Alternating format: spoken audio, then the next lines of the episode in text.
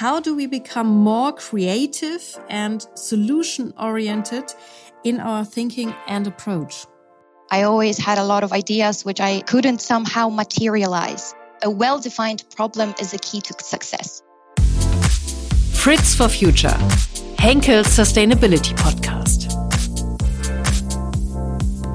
Today is a special day in Fritz for Future history. On Fritz for Future, we would like to share sustainable solutions from around the world and speak with the international experts developing them. This is why, every now and then, we will now be recording episodes in English as well, starting with today's episode. To find future solutions, we have to support all the good ideas that people around the world have. And we need to encourage them to bring these ideas to life. This is also the basic idea of the do. I love this very active name. The Do, an impact organization, supports companies in empowering their employees to take ideas into action towards a more green and innovative economy. In this episode, we are going to talk about the do's approach and how they help turn ideas into solutions. For this, I have two wonderful guests joining the podcast today. With us is Anna Rojan, who works for the Do as a senior program designer. Warm welcome to you. Hello, thank you very much for having me. Honored to be here. And my second guest today is Alexandra Zolkowska. She works as a digital marketing specialist for Henkel Consumer Brands. Alexandra had the opportunity to be part of Henkel's Sustainability Incubator Lab, which was facilitated by the Do and came up with an interesting idea for circular economy. Warm welcome to you as well. Hi, everyone. I'm really happy to be here. So let's start with you, Anna, and let's get a little bit deeper into the work of the Do. Why was the Do founded? Well, we have to acknowledge that we live in a world that is facing rapid change, for example, in technology, and we're also facing complex and interconnected challenges like climate change, for example. And we know that to secure the future of generations to come, we have to start changing today, basically. And we need to balance profit also with people and planet in mind. And that awareness, I would say, has been acknowledged, but we have to also acknowledge that the change we need is very hard, and getting to the future we all want is hard. And very few really know how to get there and how to drive action. And that is basically why Do exists. We empower organizations and individuals with the skills, tools, and mindsets to become an active part in creating a more sustainable and socially equitable future. Okay, but what's in it for the companies working with the Do? Well, I would say that we are grounded in the belief that business is a force for good. That means we really have to also acknowledge that companies can play a huge part in driving change. And for the companies we work with, we basically create business opportunities by fostering the potential of their people while at the same time creating positive and sustainable impact. How can that look like? We develop different programs with our partners basically that really try to turn strategies into palpable actions and really turn people into active doers. And in this very hands on approach, we try to turn the theoretical concepts of sustainability, for example, into day to day behaviors and also concrete products and service that can solve real problems we're facing today. And we do that by enabling the people with the right hard and soft skills, mindsets, and behaviors. And can you see a development? Are there more companies interested in this idea of the do? Absolutely. I do think that um, what I mentioned earlier, there is a huge need for that change. And companies today really acknowledge that they need to change to reach the ambition of a better future. And there is right now still that delta basically of knowing that you have to change, that you have to move, but not really knowing how to get there. And this is exactly where we come in and where we support and where we create basically the space for new connections within a company to be made to then drive new ideas forward and to really foster an, an energy and a drive towards creating change. Mm, sounds like a really great support. So, Alexandra, you joined the Sustainability Incubator Lab, which the Do conducted for Henkel. Fact check. First of all, can you please explain what the Sustainability Incubator Lab is? Yeah, of course. So, the Sustainability Incubator Lab is an eight week learning program guided by experts, such as Anna, for example. and as a participant, I had a chance to explore and experiment with ideas around the, the topic of sustainability, something I have always been very passionate about. And what really stood out to me in the program was the opportunity to network with 25 colleagues of mine from Henkel all over the world. We were all from different departments and we were able to bring different perspectives into discussion.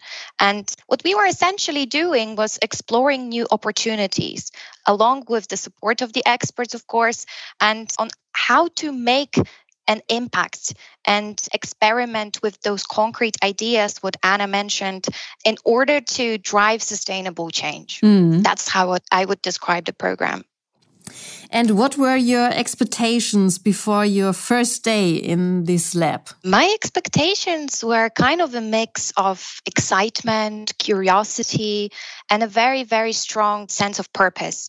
I envisioned this dynamic and collaborative environment where you know, these passionate individuals, as myself, from diverse backgrounds, we would come together to explore and innovate solutions for all those pressing sustainability challenges. I didn't really have any structured ideas before joining the program. I always had a lot of ideas which I couldn't somehow materialize. So I expected the program to kind of provide some frameworks that would help my exploration and I also looked forward to engaging with the experts who would share their insights and inspire us maybe to think critically and creatively about our role in driving this sustainable change.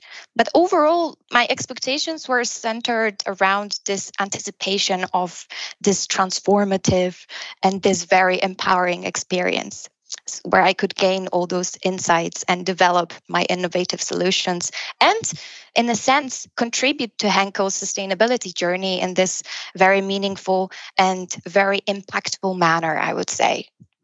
And you had a very impactful idea in this lab. So, can you explain this?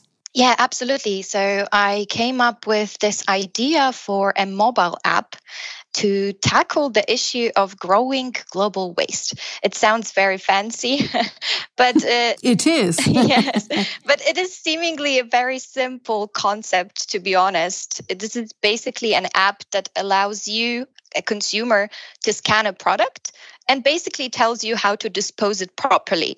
But the story behind it and its purpose, it's of course more complex. Uh, so during the course of the program, we focused a lot on problem identification and one of the issues I have been able to research and examine was this globally growing waste, which is closely connected to the consumerism culture we live in and the efforts the companies uh, make to increase sales and production. So, with this assumption, it is really hard to talk about reducing the waste we produce. And I have taken this approach to dive more into those solutions that can help convert the waste into energy. But in order to do that, the waste has to be sorted properly to extract the most valuable fuel from it. Therefore we have to you know start of this process with our consumers and make those efforts to educate them on how to dispose waste properly. So this app is a great tool to do that but it's also a great tool for us for henkel to collect data on our consumer habits and reward our consumers for their loyalty to our products, but also for their sustainable mindset. Okay, so um, let's explain it a little bit more concrete. So, if I have garbage, I can scan this with your app, your idea, and I don't have to ask myself anymore, okay, where to throw it. Is that right? Yes, that would that's basically the idea of the app. Okay, that's great. That's really a good solution as well for my family when we all standing in the kitchen and talking about okay, where to throw it. Could you explain a little bit more the process? So you decided to take the waste topic and then what's going on after that? So how to find a solution or to get an idea? Oh, actually, the process on how to develop this idea was very long and, and a difficult journey, I would say. I initially started off with a completely different idea on a completely different topic, which was uh, related to water scarcity. But the approach of the program was to focus on the problem identification first.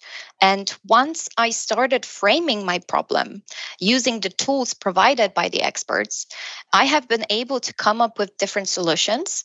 A well defined problem is a key to success. That's what I've learned. And then when the ideation phase and the research I've been doing, when I progressed into that. I have spoken to a lot of colleagues of mine. I have even spoken to the consumers to kind of step into their shoes. And there it was. There it was waiting for me. I have noticed that many people want to contribute to waste reduction, but they simply do not know how to do it properly or how to start their journey.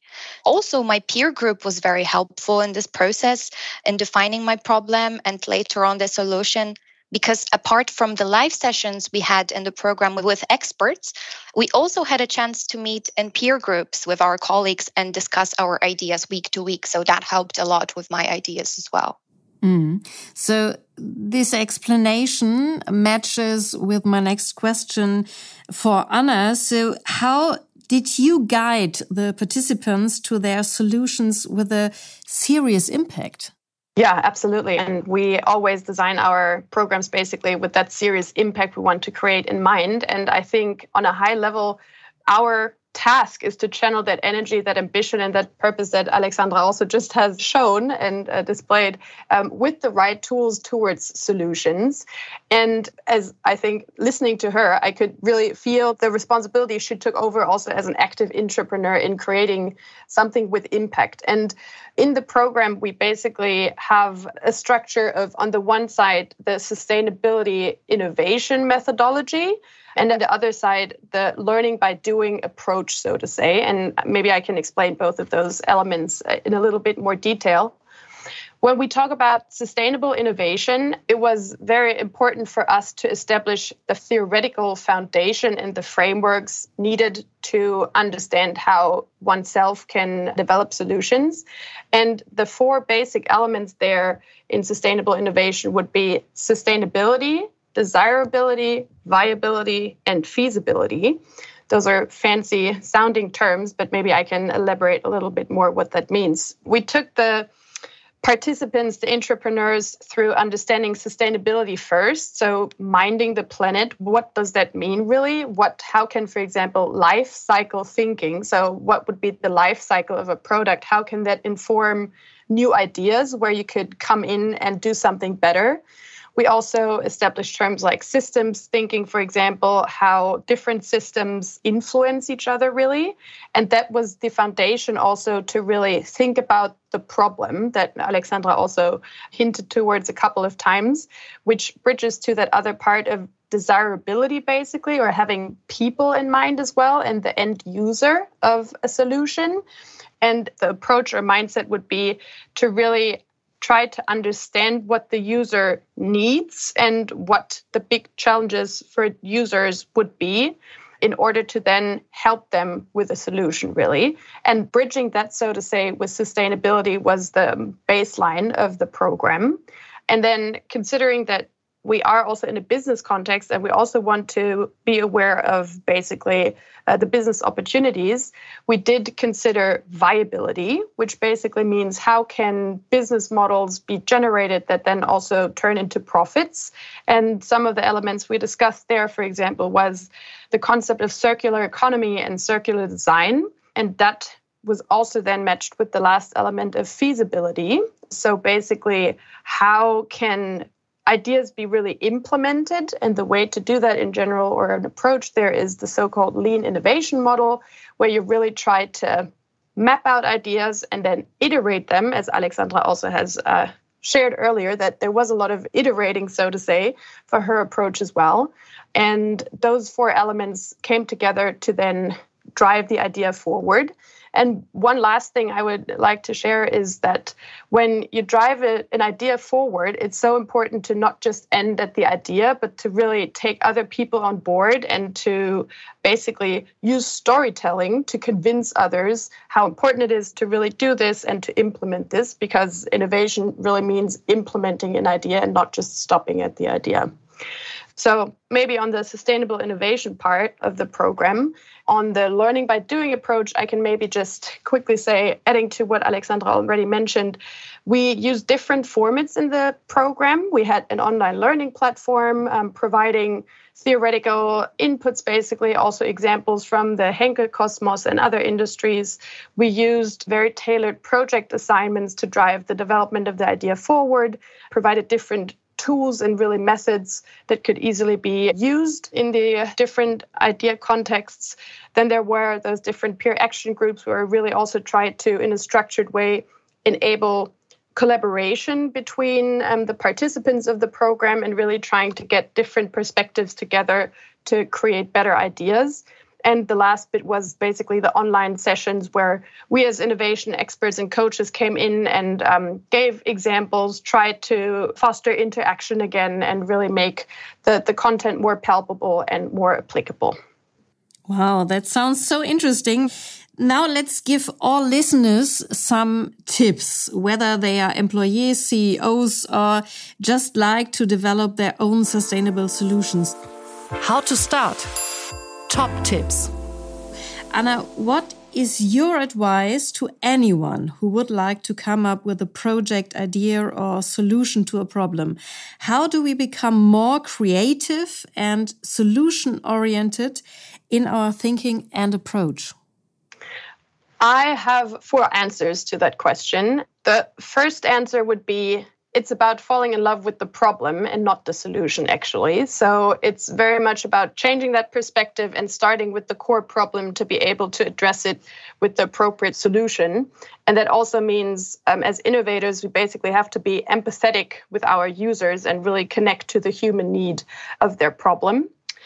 The second thing is that I'm uh, suggesting would be to really daring to try things out and having the courage to go out there, not being perfect, taking your idea and showing it to other people and receiving feedback, then integrating that feedback. And that basically relates to also a failure culture or being open to try, to fail, and to learn from that. Number three would also be to stay open to new ideas and letting go a little bit of your own ego or of being right or getting it right or perfect the first time. And also, when others bring in their ideas, to be open to that and try to integrate that. And a very good exercise that I can suggest here is to say yes more often and leave the buts out a little bit. So as soon as we say but, we basically already close off someone else's idea. And so I highly encourage to say yes and more often. and that works together with the fourth thing I would like to, to suggest really working together with others that also have a passion or a purpose to related to the topic you're working on and really integrating other people's perspective and collaborating together. Great. And I love your first tip uh, to fall in love with the problem. That sounds great. So let's say one of our listeners has an idea regarding a sustainability topic already. How can they take that idea to the next level? My very first suggestion would be to really start talking to a potential user. So if you don't have someone in mind, who should use your innovation or your idea, then that's your first task. But if you have someone in mind, go out to that person and ask open questions and really listen carefully. Ask why a couple of times to really get to the core need of that user. And once you've understood that, go wild with your ideas. And then, as soon as you have an idea, go out again to that user and ask if that idea matches actually what that person had in mind. So, dare to go out, do it, build something like a prototype that can be presentation or a flyer or even a click dummy and really test if it works. And even if it doesn't work, then you even have learned something valuable as well.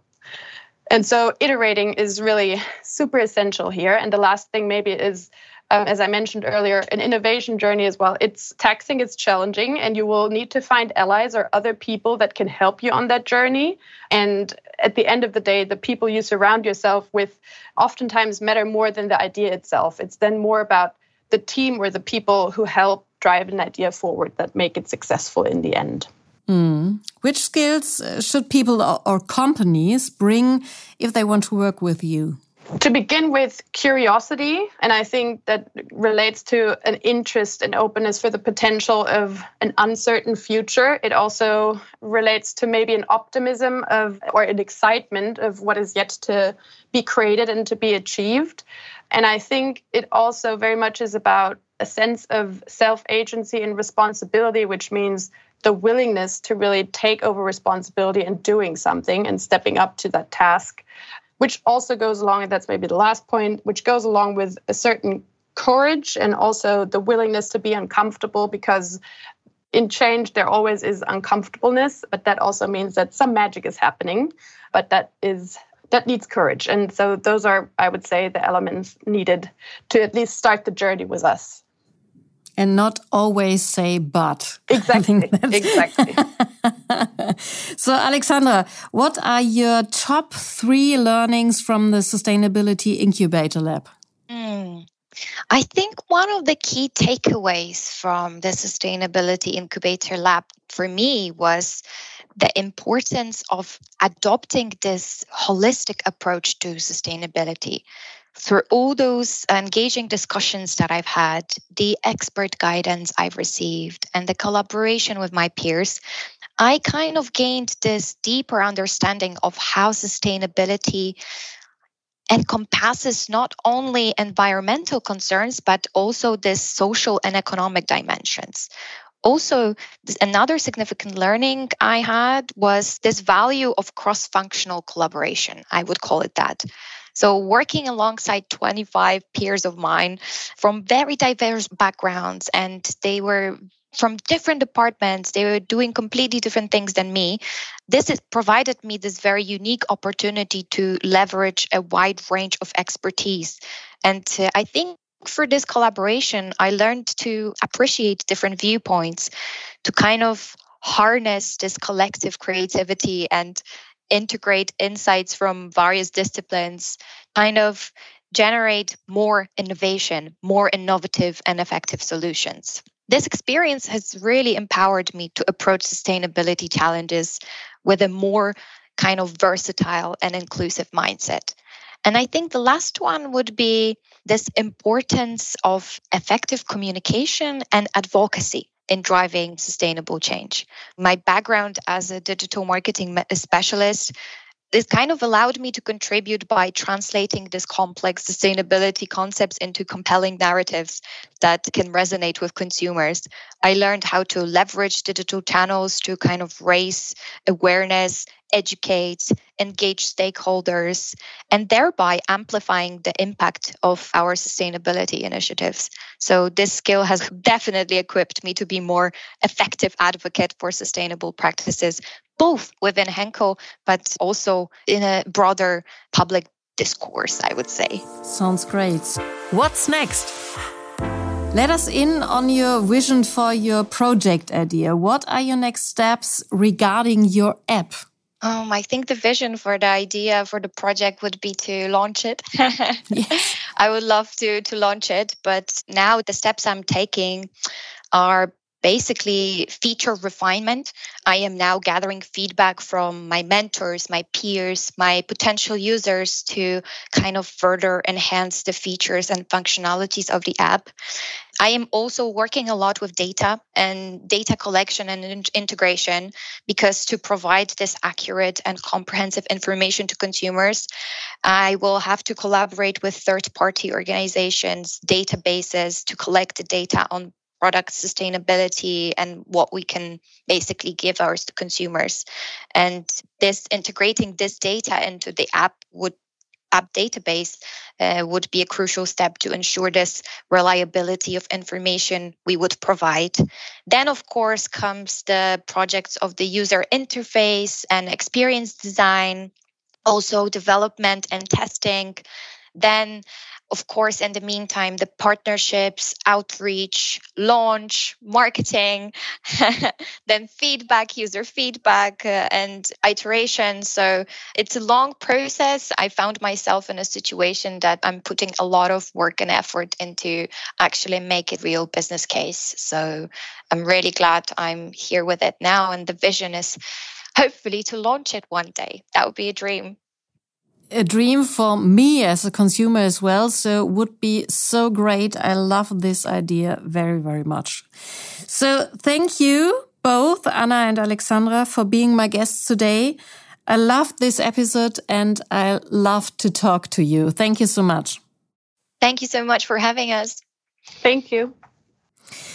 And if you enjoyed this episode of Fritz for Future, Henkel's sustainability podcast, leave us a five star rating on Spotify or Apple Podcasts. Do you know of any innovative sustainability project, interesting guests, or have specific questions you would like to know more about? Then send us a message to fritzforfuture at henkel.com. We are looking forward to having you join us for our next episode. I'm Janine, your host, and this is Fritz for Future. Take care. Fritz for Future, Henkel's Sustainability Podcast.